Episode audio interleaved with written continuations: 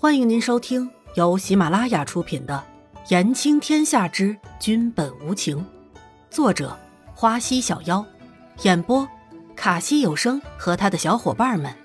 记得订阅、评论哦。第一百二十七集，讨厌你。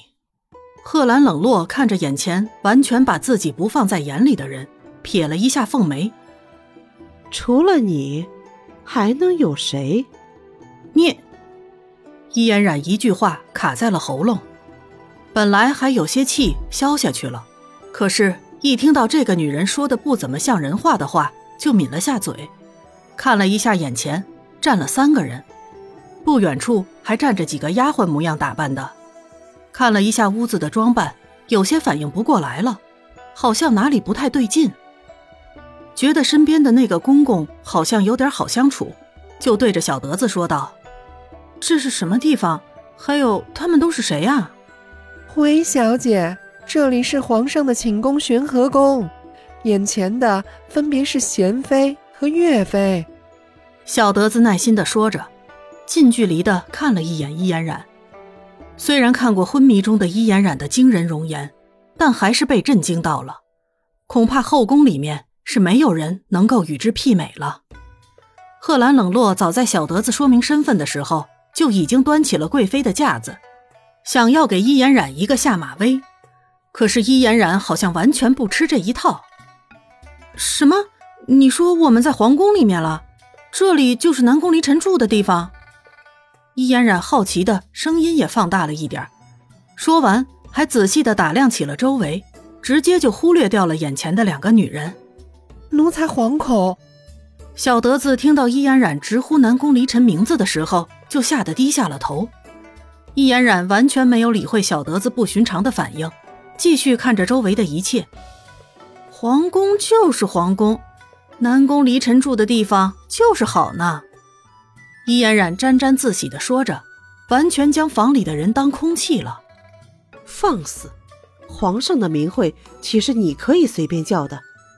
贺兰冷落怒道：“早在刚才还以为听错了，可是事实证明。”易嫣然的确说的是南宫离尘，自己也没有听错。贺兰冷落越看越觉得易嫣然不顺眼，这边的岳成基也不说话了，皱着眉头，心里暗叹：这个女子的胆子不是一般的大。娘娘息怒，小姐初次进宫，恐怕还有不懂规矩的地方。小德子听到贺兰冷落的声音，就暗暗的捏了一把汗，不懂规矩。那就找个人好好教教规矩。贺兰冷落趾高气扬的表情，完全把自己当做女主人的样子，看着伊嫣然。贤妃这是要教教谁规矩呢？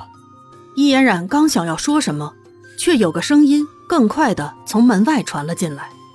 不久，就看到了南宫离尘的身影。参见皇上。一群宫人纷纷行礼。